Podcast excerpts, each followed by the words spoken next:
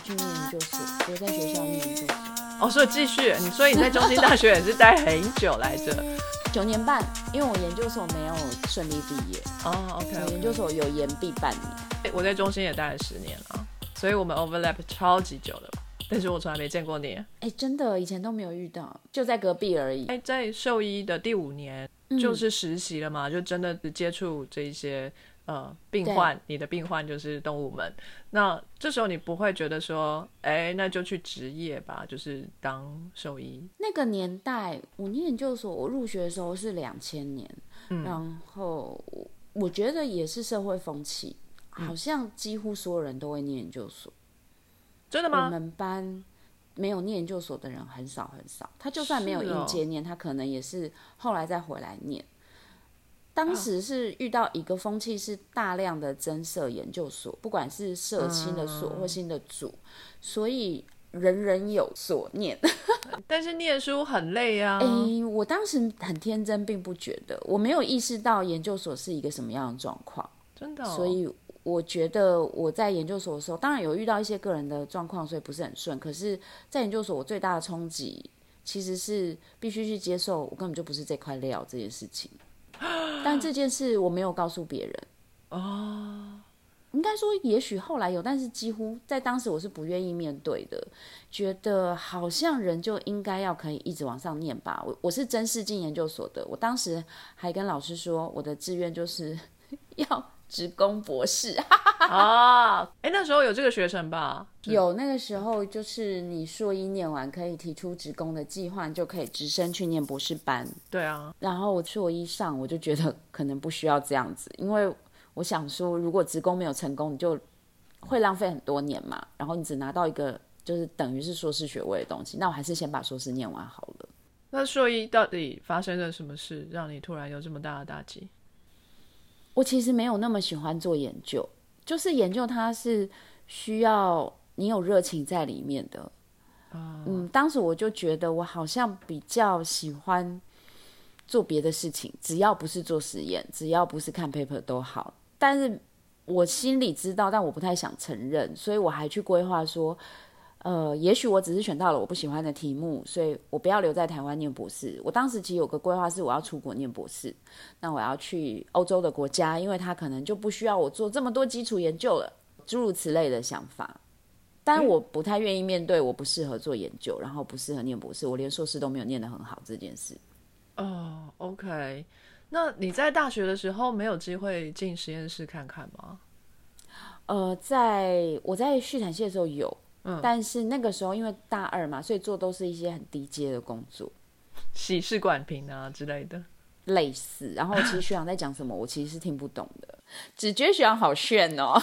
然后到兽医系的话，我有进呃就是研究室，但是兽医系的研究室我当初进的都跟那个实验没有这么相关，可能是比较偏临床的东西，所以我一直以为我可能只是选错了题目。嗯，哎，兽医系的研究所有分哪些组？现在更多了。我当时就是有分临床组，是疾病相关的。那还有基础研究，基础研究有一些是比较偏生理的。嗯哼，哦，然后还有病理，我们病理是独立的一个所，病理所他们就是做跟猪病比较相关。然后现在后来都是偏分身的啦。那还有微生物所，微生物所就是做。呃，一方面是情病，另外一方面就是像病毒这一些的研究。现在还有工位所，可是工位所做的也是跟微生物比较相关。但现在你知道，因为研究所会繁殖，所以现在繁殖什么我是非常清楚。哦，OK OK，对啊。所以你当初在兽医大学部的时候，去参观或是去帮忙的研究室是临床组的吗？哦，我去过病理所的实验室，我也去过临床组的。然后病理所的话，当时因为也就大三嘛，所以我当时去就是做很多可能打扫动物舍这一些。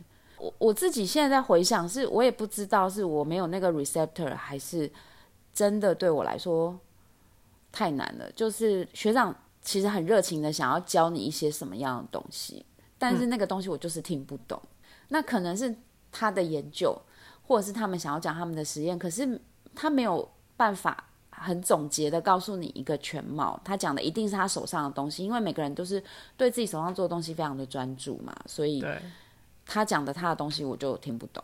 哦吼，对啊，我现在真的很能面对我听不懂了，我以前都不想讲，所以觉得哎，他们都在讲一些天方夜谭，我根本听不懂，可是看起来很炫，所以我我毕业了之后一定要来试试看，我可不可以进入这个很炫的世界？这样子吗？没错，我就想说，有一天我一定很会用排配，有一天我一定会知道。他们在做那些是什么？我一定可以自己跑很多很多 PCR 这样子。天哪，我以前怎么会有这种想法？好蠢！所以后来你进的研究室是哪一组的？临床组的，就是在大学最后一年，我是去临床组的门诊室实习。对，然后我就顺理成章的一直跟着那个呃学长跟老师一直下去，是非犬猫类的啦，就是是那种呃鸟类跟野生动物的，那是很早期。嗯，然后就觉得很有趣啊，而且那个时候做这方面的题目很好选，因为没有人做啊。现在可以这样讲吗？就是反正我就是做一些算是，哎，算是调查，田野调查。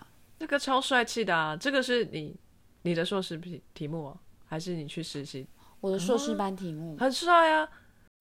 我们那时候一系列都做这种。某种动物的某种东西的调查，这个超帅气的。那怎么会是做实验跟看 paper？你还要去田野啊？因为我是做一种比较不能说稀有，就是比较少做的一种菌，叫做梅浆菌。那其实当时台湾在动物做这个的人没有这么多，所以我必须要去看很多 paper 去找相关的资料，国外是怎么做这个研究的。你还是要去做嘛，因为。呃，以前做实验的环境也没有像现在这么好，所以有很多实验条件或什么，我们并不是很熟悉，要一直去 try。对啊，就大家都会经过这个过程。对啊，只是我们那时候更阳春一点。对啊，所以哎，这样你不觉得好玩哦？这样就像是找找线索，然后来突破这件事情，我觉得超好玩的。对你来说很不舒服。这就是我在研二的时候发现的一个很可怕的秘密，就是因为当时也是。别人会跟我说，就同学会跟我说：“哎，你不觉得这很有趣吗？”然后我心里就觉得我不觉得，得了，但我不敢讲，因为你知道，就想说，嗯，哦哦，是哦是哦，也许我没有那么喜欢美将军吧，也许我没有这么喜欢微生物吧，但我就不能承认，我真的觉得就是我也是蛮假掰或者什么，就是觉得说啊不行，然后可是就硬着头皮去做，然后做的其实也没有很顺，但是。你知道人如果要怪罪环境就很多嘛，可能就会说啊，因为实验室怎么样，因为怎么样怎么样。但我现在可以很大方的说，其实我就是不喜欢做这件事，就这样。哦，对啦，没有兴趣做的真的痛苦。然后没有兴趣，不是因为我行，我没有兴趣，就是我就没有这个 receptor，就没有，就我应该就是不行吧，就这样。跟你说一下，我硕士的时候做的题目啊，是要优格给怀孕的母鼠吃，然后去测。它生出来的宝宝，他们的免疫力有没有提升？然后我们是乳蛋品实验室，对不对？优酪乳我们自己做没有问题，这些都有设备。可是要养怀孕的老鼠，然后让它生小孩，这件事情，乳蛋品实验室没有做过。养怀孕的老鼠让它生小孩，这很简单呢。对，但是我们连鼠房都没有，所以我们还要去申请这一个空间哦，在动物社要先申请一个地方，然后要去搞鼠笼来，然后还要把这个房间弄的是恒温恒湿，日光的照射也是要设定时间。哦天哪，那就很难了。对，这整个都是我跟我朋友两个人亲手打造的鼠房，就没有任何技师来帮忙哦，连冷气我们都是去大买家扛回来自己装的哦。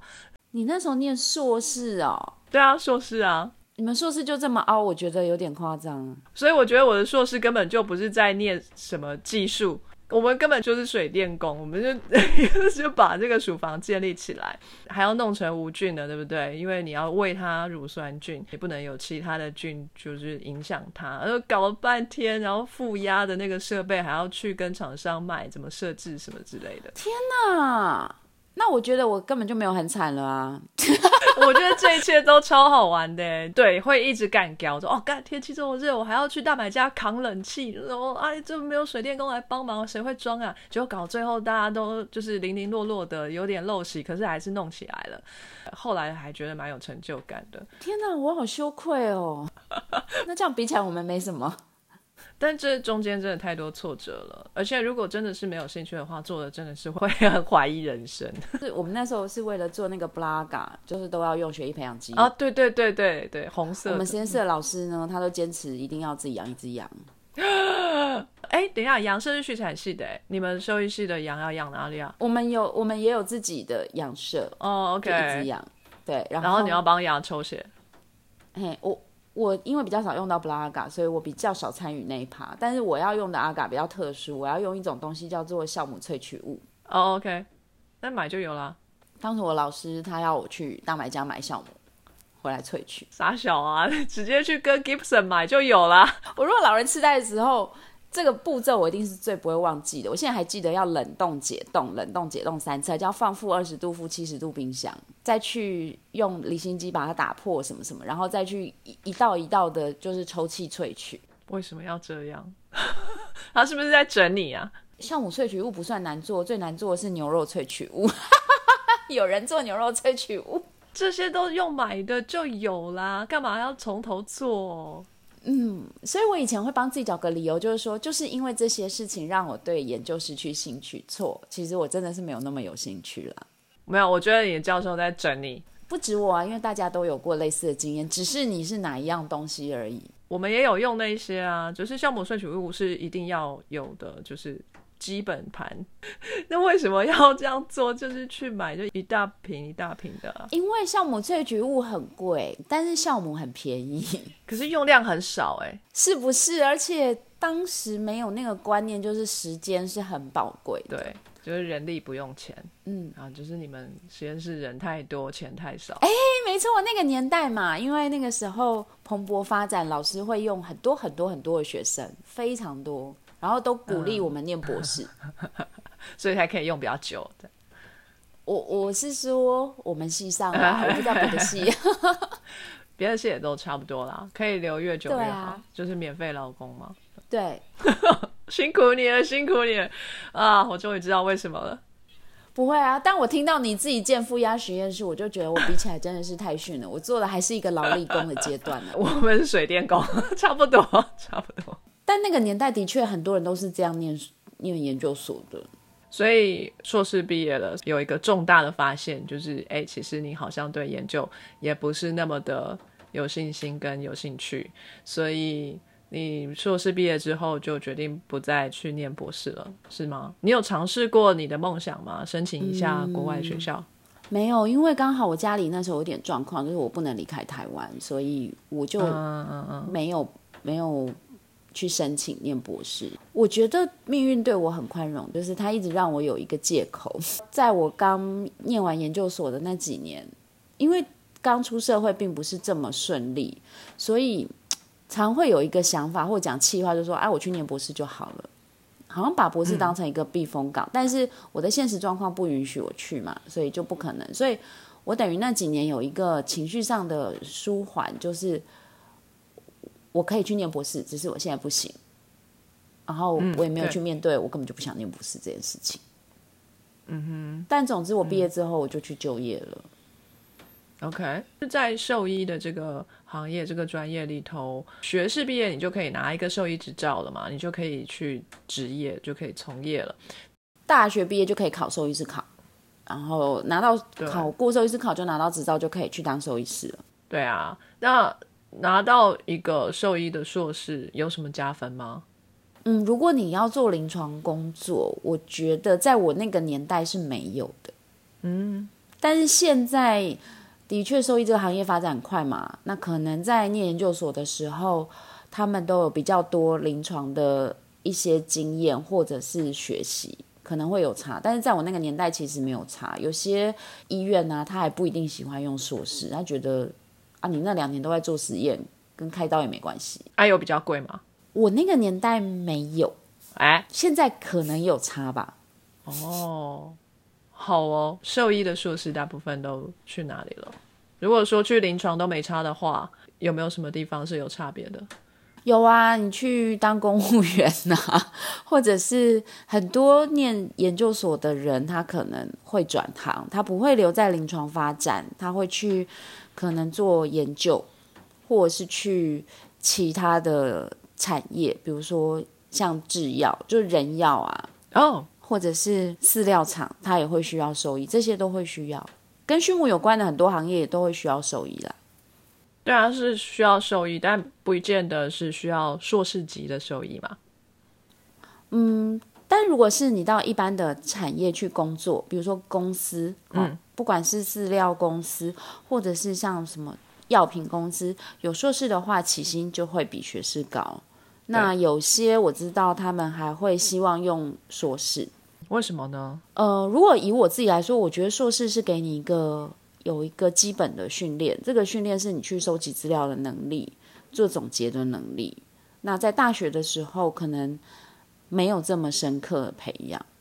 不，当然你说这些训练不一定是在硕士的时候才会发生，但是硕士至少是可以让，呃，你有一个经历，是说你一定有经过这些训练，你才可能毕业嘛。但是这些公司有需要这些经验吗？我觉得如果到企业工作是需要的，因为我一开始到企业工作的时候，其实也蛮 shock，就是它跟你学校环境是完全不一样。所以你硕士毕业之后的第一份工作是进入企业吗？不是啊，我是当兽医师啊。哦，你你去当兽医师了？OK OK，反正执照都拿到了，是不是？也就用一下。嗯，对啊，其实兽医师这个行业就是到现在还是啦，就是它一直都有空缺。嗯哼，可是我去做兽医没有很久，因为就我老老实讲好了，因为兽医它是一个跟这个社会大部分的人的上下班时间不太一样的行业。就是以前大家都周休二日的时候，兽医是没有的。那常常兽医也不会休周末，然后上班时间就是又常常是别人下班之后，我们还在上班。但也是因为这样，我们上班时间比较晚啦。可是当时的我刚回台北嘛，我就觉得我好像跟我的生活圈都格格不入。做了几个月，我就觉得我好像也没有那么适合这一行吧。然后上下班时间，我也觉得。我没有办法去跟这个社会的主流很类似，嗯哼，对，所以后来我就想说啊，我就先不要当兽医好了，我去换一个别的工作看看。对啊，不喜欢还可以再回来嘛，反正执照都在。当时是这样想啊，因为你知道三十岁以前你就会觉得人生无限可能。那时候如果跟我说将来要去，嗯，什么？讲一些很离谱的事情啊！如果跟我说将来要去当主什么综艺节目主持人，我都觉得是可能的。那个时候吗？对啊，因为年轻的时候你就会觉得人生怎么样都可以，所以我就想说，嗯，反正我有执照啊，没关系，那我就先去做别的行业看看。但是在做兽医的这一段期间里面，你有开心吗？治疗成功的时候很开心，有遇到一些治好的状况，那当然会很开心。但是那个时候。我有一个体悟是，医疗真的是有限的，尤其在当时没有像现在医疗技术啊，或者是相对的设备这么好，所以当时医疗能做的它的局限度会再更大一点。嗯，那么开始会去面对一件事，就是说，哎，我以为我书念的不错，我以为我好像会很多东西，可是我并没有办法对很多困境是有解决的方式的。对我来说，可能是一个人生的功课，就是，哎，原来你的人生困境，或不管任何人的人生困境，它不是一定都能被解决的。然后，但是我当时并没有想到说，重要的是如何去面对不能解决的困境。这样，你是指就会面对死亡这件事情吗？对啊，因为医疗其实是有限的嘛，即使到现在也是这样。但是当时就是可能也是刚出社会，就觉得啊，怎么会治不好呢？怎么会这样子呢？嗯哼，是不是我学的不够或什么？可是就就这样，我也不知道怎么办。嗯，哎，当兽医会不会也是跟就是一般呃我们的医生一样，就是你要宣告这个生命即将步入终点的时候，是一个非常的呃困难的事情。就是嗯，我觉得会吧。我当然我当兽医没有很久，而且我已经很久没有在这个行业了。可是。其实对于兽医师来说，他绝对不会乐见就是动物死亡，然后会希希望都能够救回他们的生命嘛。嗯，所以对他们来说，就是动物死亡，它可能是一个必然的过程，因为有的时候就是到很末期了，但是一定是不会好受啦。嗯，那你们在大学的时候有受这样的训练吗？就是比如，就是一个比较心理智商方面的，你要怎么样去跟这个四主宣告这个悲伤的消息？这样，我我念的时候是没有的，但是你知道日新月异。这十年有长足的进步，不知道现在有没有不一样了。可是我念的时候，兽医系的课程是，嗯嗯，每一类的动物都很着重，就是我们也花很多时间在经济动物疾病的 study 上面。对，然后小动物跟经济动物的时间是差不多，甚至小动物可能是比较少的，所以我们在这些就是所谓跟续主的沟通上，以前是没有在教我们。OK，那你们就要从经验里面学习，那这当然就是。你在当兽医的时候遇到的前面几个经验，就让你非常难过。对，它其实有点像学徒制，就是你要跟着师傅一直在旁边看，在旁边问，在旁边学。但是，呃，可能我真的没有很适合。要讲回来这一点，就我可能其实并不是很适合做这些事情。那你在当兽医的这一段期间里面，是不不长吧？不长。一年没有，就几个月，就几个月哦。对啊，哇啊！所以兽医的流动性有很高吗？嗯，我觉得蛮高的，尤其在刚毕业的时候，因为很多人就是像我这样子，保持着很大的信心啊、希望啊去，可是呃，可能环境不如预期，然后再来是。如果你是女生的话，又会遇到一些你可能要面临到你要结婚啊，你要有家庭啊，那收益的工作能不能够符合？在在以前，这个是很多会遇到问题。现在当然产业升级比较不一样，可能可以用排班呐，好或者是不一样的方式。但以前我觉得，嗯，很多他出来当兽医当一阵子，还是会转行转掉。当然也是有人后来还是又回来选择开业，也是有。可是，嗯，早期并没有这么多人留在临床行业里。好，那这个几个月的兽医经验之后，你决定要去看看不一样的可能性。那你去了哪里呢？我去一个外商药厂。哇，听起来好棒哦！就动物药药厂。嗯哼。动物用药，所以跟兽医也是很有关系。对他就是需要兽医师啊，因为他需要兽医师去做一些技术上的解惑，所以有点像 specialist 吗？哦，对，就是 specialist 啊。哦，OK，要去跟临床的兽医师去说明这个新的药啊，或是你们的产品对有什么样的。还有就是跟主人，就是其实主人常常会打电话到公司来问问题。嗯哼，嗯哼，OK，酷。所以这样的一份工作，你觉得开心吗？我在那个工作中，对我而言是看到了这个社会我以前看不到的东西，比如说商业模式是怎么样在运作的，然后，嗯，产品上市的时候，我们要做推广，那我们要怎么去设计这些推广的东西，很吸引我。我当时觉得啊，这些好像很有趣。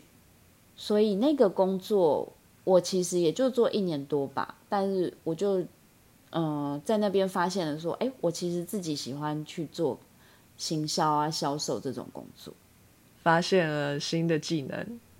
但是当时也是很挣扎。我觉得在那几年都是我人生很挣扎的过程，就是你会一方面想说，那我花这么多时间念兽医，为什么最后我要去做这一种工作？这种工作好像大家都可以做，哎，真的好吗？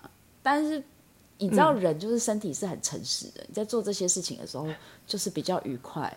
所以决定要听从自己身体的指示，这样听起来好歪哦。真可真就是决决定开始说，哎，那我想要去多呃 reach 这一种跟行销企划有关的工作。而且我那个时候还没满三十，所以我觉得还可以试试看。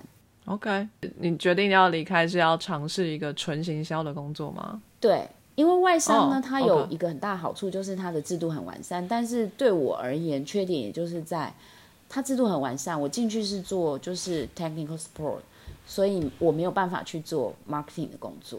嗯哼，所以我就转到一家 local 公司去做 marketing。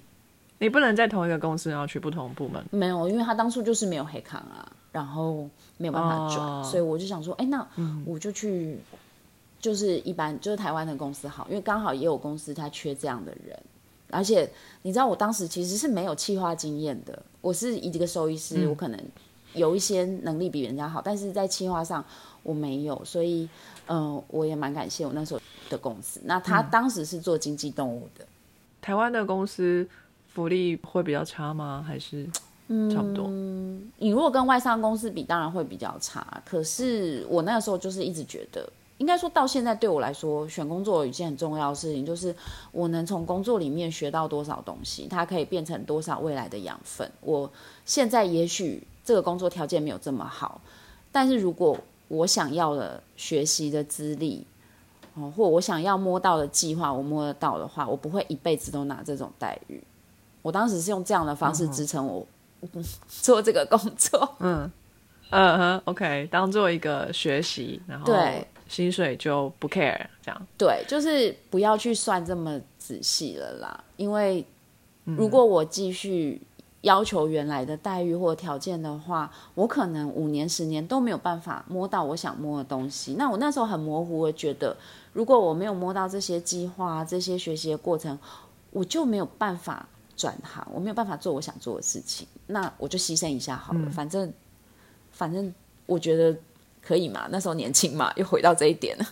所以你就到了一个畜牧药品公司嘛。他做添加剂哦。台湾这家公司做的药品非常非常少，他做主要是营养添加剂。可是因为其实畜牧业的话，它的商业模式没有这么偏消费者，但是它商业模式就有点 B to B 嘛，你知道，就可能跟饲料厂啊、跟经销商啊。对我来说，那也是很新奇的一个世界。然后我就开始去了解，说，哎，其实在这个社会有很多我不认识的商业模式。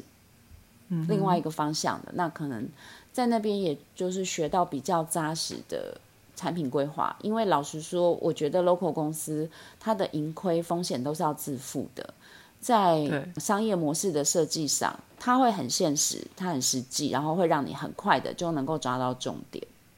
这是我觉得两边的差异啦。那那在这个公司，你的兽医专业好像不太用得上，但畜产的训练有用上了。对，很奇妙，因为这家公司对于药品啊、诊断这些不太需要，它需要的就是那些跟畜产比较相关的那个知识，而且呃，就是会遇到以前自己的学长姐、学弟妹嘛。嗯，对。还好我在畜牧系念够久。而且笔记留的很精美，这样大家都有看过学姐的笔记。对，谢谢。嗯，是的。OK，所以你在这个行业里面有学到你想学的东西吗？有。说真的，我还蛮感谢这家公司的，因为它有一些代理的品牌，那代理品牌就会跟呃原厂去做沟通嘛。嗯。我觉得在这家公司，我开始去所谓的见识到一些商业的世面，就可能说，嗯，去跟原厂开会啊，或者去办很多的小型的，就是农民会议，嗯，等等这一些。那因为公司人力也比较紧，所以他会很大胆的用像我这样的新人去做呃新的计划、新的产品。嗯，的确，那那两年是很超，就是压力很大，但是。我觉得那两年我学习了很多商业上我以前从来不知道的东西，然后那个时候因为也有网络了嘛，所以我就常常是可能老板交办一件事情，我说好好好，然后赶快去找资料。就是小公司啊，有小公司的好处，你在小公司工作，你会具备非常多种技能，就是一个人当十个人用，校长兼壮中这样子，可能在大公司就不行了。对，可以这么说，哎。在大公司就会分得很清楚，这是谁，这是谁的。可是，在那种呃，在我以前那那家公司，他那时候还比较小，心很大。然后当时就没有那种啊，这个谁要做，就是能够自己做完就把它做完。那可能我觉得我的个性就是比较老派，在工作上觉得这样是件好事。嗯，所以这间公司蛮适合你，你也学到了东西。那你后来是最后还是离开了吗？对啊。呃，的原因是什么呢？嗯，对我来说，薪水有一个重点，不是不是，薪水当然会会考量，但是当时有个重点是我我还是想做宠物，我想要做跟消费者直接相关的东西。OK，那我做添加剂的确有很多 achievement，说真的啦，就是有很多成就感。可是我接触到的 end user 就是农民，可是他们还是做商业的考量嘛。我想要做比较贴近人 daily life 的那种感觉。所以 B to B 做累了，我们要来一下 B to C 哈。然后有一点，嗯，来，所以你又跳到哪里去了？我那时候又回到另外一另外一家外商药厂。你看那个时候药厂多缺兽医，不是啦。他们会不会问你说，你中间跑去畜产添加物这边，呃，你为什么要回来？那你是怎么回答的呢？哎，我那个时候。都很老实哎，我就说，因为我在原先的宠物的这个药品公司没有办法学到我想学的东西，所以我想去其他的地方看一下。那在那边我学习了什么什么什么什么什么。OK，现在我还是想要做跟消费者相关的东西。了解。那个时候好像这样就可以了。很好啊，这样。现在如果 HR 听到这种，大家都会昏倒。会吗？我觉得回答很好啊。但当时真的是这样，我真的就是这心路历程就是这样。嗯哼。所以又进入了外商的系统，哎，这一次福利也不错哦，真的。是做一样的事吗？这次就是进去做呃行销哦，后来有做一些业务的工作。哦，OK，所以就不再是那个技术客服的部分了。你在那个畜牧添加物那边做了多久？差不多两年吧。OK，两年的时间，然后你就到了你原本想要转的那个 department。类似，就另外一家药厂，对。可是这个故事其实有一点悲催，我没有在这边做很久，也大概做一年半吧。嗯，就是我在那里遇到很严重的人的问题。哦，所以我觉得你要离开一个梦想工作，的确很挣扎啦，因为它的条件啊、福利啊，然后包括我上班距离都很近。哇哦，就是一切都很好，但最糟糕的就是人很糟，就好像你去了一个梦幻实验室，结果里面的人是。魔鬼这样，这样还是比较好的。我觉得你人生还是追求快乐比较重要。嗯，对啊，那个时候我也已经 超过三十岁了，所以开始犹豫说这样做对吗？嗯，可是我我的状况当时已经有一点忧郁症，就是起床就会哭啊什么的。是因为这些人的事情吗？对。Oh my god！快走吧。嗯，对啊，当时也蛮幸运的吧。我觉得我运气都蛮好，就是我在这家公司的经销商，他们在扩张自己的 business，所以一直希望找新的人才进来。那同时，他们就是也有跟我说，哎，如果可以的话，也可以来我们公司。OK，所以我就一直在这家公司待到现在。哦，原来如此，非常好啊。对啊。那那你过去之后就比较开心了吧？嗯，对，我觉得可以做自己喜欢做的事情很重要。嗯，因为很多人都会问同样问题，就说啊，那你这样又转去一个 local 公司，它跟外商的条件差很多。我觉得有没有差很多不一定。好，再来就是你真的要去找可以让你自己在那边做的开心的工作。嗯，不然你再有本事或者是条件再好。你都不会快乐，你不会快乐，你的产出就不会太好了。好有道理哦。到了这个 local 公司，然后你就做了十多年，感觉不错。你现在的福利应该不会比那时候的外商不好啦，都待十多年了，对不对？老员工。对啊，我觉得我也会想要跟别人分享，都是说，其实你不能一直看你账簿上的福利，嗯。就是你要去想这个环境里面还有什么，它是无法量化，但是你很喜欢的东西。就像我觉得我的环境，我最喜欢就是我一直可以去做新的东西。嗯，就是公司是愿意去呃发展不同的面向的。嗯，然后在这中间是可以去尝试的。那有些公司它。不一定会提供这个机会，他也许给你很高很高的薪水，但是你是不能够做，嗯，任何一点有风险的事情的。像这种我就不一定会喜欢。对啊，没有刺激，没有意思。对啊，但可能每个人想要不同。对我来说，我就是觉得能让我自由发挥，嗯，然后不要对我太指手画脚。哦，OK，我觉得是我比较能接受的。那现在你对未来的打算是什么呢？继续在这个公司待到退休吗？老实说，就是如果在产业界的话，如果还是在这个业界，我大概不太会更换工作。嗯，因为就是也做很久嘛，啊但是我对我自己的期许会希望我可以做一些自媒体的事情。哎，对，你怎么知道我要问到这里？对，你怎么会想要做 podcast 啊？我去年才听 podcast，然后一听就迷上了。对我来说，就是说话是一件每天都在做的事啊。我觉得说话不难，应该可以试试看吧。我也一直会想说，我不是人生只有工作嘛，我会想要做点别的。那这个是一个蛮好的尝试的管道。另外一个就是潜意识，就是说，哦，如果我连 podcast 都做不起来，我应该这辈子都不要再想要做什么自媒体了吧？因为我就是想要做跟宠物没有关系的东西。这有一点激烈，哦，可是这个 podcast 也不是说做就做的吧？你的 podcast 的节目内容是要有一定的学养跟素质才能做得起来的耶。啊，真的吗？谢谢你，真的啊，真的啊。那就我兴趣啊。那你怎么会念这么多书？你都在介绍书跟故事，听起来就是已经你知道看无数的故事才能够有这样的总结。不是说你今天看完这一本书一个故事就说得出来，你前面一定累积了几千个、几万个故事，你才能做一个比较，然后说出你的心得。而且你说的都超有条理的，我非常的严重怀疑你有打稿。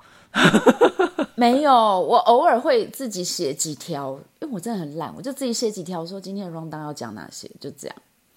而且我常常是自己讲的时候讲一讲，就想说，嗯，就我自己平。可能在录之前都没有想到会讲那些话。哇，你真的太厉害了！嗯，可是我就是很喜欢看书啊，这也是一个嗜好，没错。你真的从小就爱看书哦？对，我从小就爱看书，而且我喜欢看就是那种百科全书之类的。什么？不是小说吗？看这种百科全书干嘛？小说也很喜欢，但是我也很喜欢看百科全书。哎，你知道我以前有一段时间的嗜好是看维基百科，哎。就玩手机的时候啊，我就会一直连接，一直连接，一直连接。因为维基百科不是就会有一直，你可以一直连吗？它这个条目里面讲什么，就会连过去，然后连过去，连过去，连过去，我就会这样一直连，一直连，一直连。Oh my god！你好适合看 paper 哦，你这是学者魂呐。呃，并没有哦。但我就会很想从，就是知道它为什么是这样。很多东西它是的确对我来说是累积的东西，所以我可能在讲之前。我大概看一下今天要讲哪些东西，我可能会牵扯到哪些，我我大概想一下，有的时候会去找一下啦。但那就是我喜欢的东西啊。你如果讲你喜欢的东西，也会这么厉害，比如说乳蛋品加工之类的。呃，也不是啊。哦，还是你并没有喜欢？Sorry。有有有，我很喜欢，我很喜欢。我的意思是说，这个表达能力不是每个人都有的。我相信硕士的训练或者大学的训练，你从中不止学到了专业的部分，你也学到了逻辑。思考跟找资料、整理资料的这个能力，最后 present 出来这一步是非常非常困难的。很多人其实非常的聪明，然后脑袋里也塞了非常多的东西，但他要表达的话，就会呃让听者或是受众们没有办法把他的讯息完整的拼凑在一起。这是我自己觉得念自然组对我最大的意义，因为嗯，我我真的不是在批评文组啦，可是我觉得以我自己来说，我不要说别人，因为我不知道别人，可是我自己如果没有念自然组的话，我可能不会有办法这么有条理的去表达事情，因为我是个，也许我真的是个文组脑，你知道吗？就是很感性，然后。嗯，喜欢看的东西都是跟文学啊、历史相关的。如果我没有经过就是病理啊或这一些科学的训练，我可能没有办法整理这些东西。哦，但这是我我身上的经历，并不代表所有人都是。所以是文主脑，然后用理主的方式表达。哎，这个是完美的结合哎，在我身上很神奇，就是这样。因为比如说我先生他也会说，哎。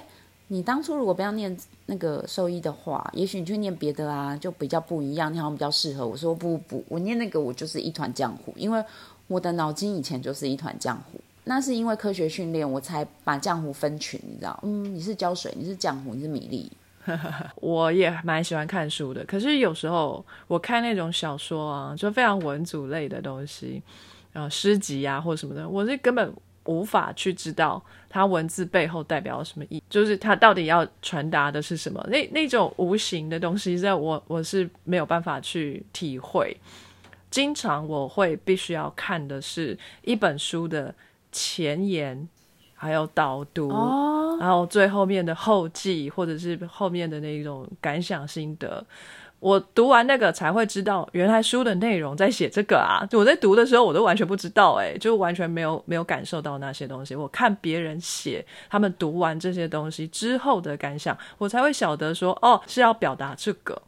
而 Eva 的 Podcast 就是发挥了这个功能。谢谢。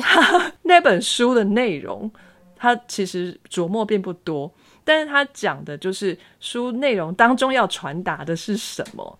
这件事情是非常重要的一件事，所以我非常喜欢去读这些导读。伊娃的节目，真是我的最爱，就是所有台湾 podcast 里面的 number one，我心中的第一名。太感谢了，而且我要帮我自己广告一下，你不需要看过那本书才要听我 podcast，真的不需要，没有看那本书都可以。而且你还可以学到非常非常多的知识。我记得 Eva 介绍的第一本书是《精灵之屋》哈，对，House of Spirit，right？他在讲一个智利的故事，哇，那个智利的历史哈，我们很少接触智利的历史的部分，但我是到美国去生活之后，才接触到一些智利人，来自南美洲的朋友们。才从他们的嘴里渐渐的听到智利有这么一个悲惨的故事。之前在共产党啊独裁者的时候，哇天哪，那个之血腥，我才渐渐的晓得这件事情。然后在 Eva 的 Podcast 里面就是介绍的淋漓尽致，他告诉你为什么这个故事这样发展，背后是智利的政治的这个发展史也是参与在里面。哦，学到超级多的，我的老天爷啊！不是文学历史而已，这整个讲的非常的完整，我觉得非常好，拍拍手。非常感谢你喜欢，因为我觉得那本书对我意义蛮重大。第二是找很久嘛，第一个找很久，第二个是其实智利的那段威权统治的历史，跟它后续跟台湾它是有类似的地方的。可是我不知道为什么，就是台湾都比较少接触这一方面啦。我我会觉得，以我的年纪，就会想说，如果有些东西再不讲，也许它又被掩盖掉了。我觉得好可惜哦，所以希望可以多讲这一方面的东西。加油，多讲一点。谢谢。好，这个人物专访的节目呢，最后都会问我们受访者的一个问题，就是如果今天有一个研究生，然后他来问你说：“ 啊，学姐，我跟你一样，我也是硕士毕业了，可是我也不知道以后要干嘛。”我在一个人生的交叉路上，我到底是该继续做研究呢，还是要去公司工作呢？还是你有没有什么其他建议？这样，那你会给他什么样的意见，帮助他思考？如果是刚毕业的研究生，我会跟他说：“那你要不要去工作看看？”嗯，因为如果你会问这个问题，表示你在研究上你可能没有那么游刃有余，你可能不是这么愉快。嗯。然后我会觉得，如果你去工作了，不管是做任何工作都好，你还是觉得你比较喜欢研究给带给你的那种感觉，你再回来做研究可能会比较好。因为我觉得本身你会问这种问题的人呐，你一定是在你的现实的这个轨道里面有一些不满。不然有些我的同学，他们就直接一直念上去，一直念念念，念完博士，然后就去就做学者了，他都不会有这种卡关呢。哦，很顺就是。有些人就是很顺啊，然后你可能就知道他就是很适合，因为他可能在现在做学者的路上，他也很 enjoy。嗯哼，我自始至终都觉得，喜欢一个工作，不是说你在里面你就会得到像看电影或者是玩。度假一样的快乐，但是你一定是在那其中，这那个动力会驱使你愿意往前走，不是只为了那份薪水。通常我都会鼓励大家去产业界先试试看，先试试看产业界，所以学术界回随时可以再回来。这样也不是，我认为学术它就是你念博士，博士本身它就是一个工作了。嗯，然后你要做学者这件事情。在未来啊，或者说在现在，它不像我们以前，你靠苦读就可以。因为我觉得知识是越来越来越多元的。嗯，接下来其实是要有掌握知识的能力。你要做一个学者，跟以前做一个学者，我觉得不太一样了。嗯，那么你真的确定要，呃，以一个学者作为终身职业的话，我还是建议你先去看一下不是学者的生活是什么样子。嗯，有道理。对啊，也许不用太久，因为有些人他可能进去一个月他就受不了了，他就觉得还是比较喜欢做实验或做研究。嗯，还有一个点啊，就是这是我以前冲不破的点之一，就是好像做研究比较好，比较高级。比较聪明。就我这我是说我自己，那你去工作，你其实可以看到不一样的社会环境，嗯，那不一样的这个社会运作的模式，可能你就会去思考，你是不是真的需要念？这个东西是真的符合你吗？因为我也有看过我身边的人是念完博士，他就去做一个跟博士没有什么相关的工作。我会觉得有点可惜啦，因为博士毕竟是要花很多自己的精力跟国家的精力去培养你的。博士是一个工作，它其实意味着你可能这一生都要一直追求更高深的学问嘛，或者是在就是做学问这一行里面一直努力。可是毕业之后，你并不是从事像这样的工作，我就会想说，那你前面为什么要 花这么多时间？当博士，可是这是以前啦，因为我就说我那个年代，甚至老师会帮你买好博士班简章给你。哦，所以那时候真的很多很多很多博士，嗯，真的，嗯，不是每一个人他在念的时候都觉得他一定可以一直做下去。嗯哼，呃，就是 Sky Innov 这个 project，我都称呼它是一个 project。其实我们一直在呃推广的一个概念是博士训练。是收集资料、解决问题的一个能力的训练，所以这样的博士训练呢，是可以运用在各行各业，不见得是你现在正在做的博士研究课题，或者是在呃这个学术研究的这个领域里面，在每一个行业里头，其实都需要这样子的一个能力的。那就要看你念博士的时候，只有专注在那个学术的部分，还是你在。博士训练的当中，也让自己具备了这一些能力。如果你在博士训练的当中，也有慢慢的把自己训练成一个 thinker，那你在每一个行业里面都能如鱼得水。所以不一定博士毕业一定要从事相关工作或者是学术工作的。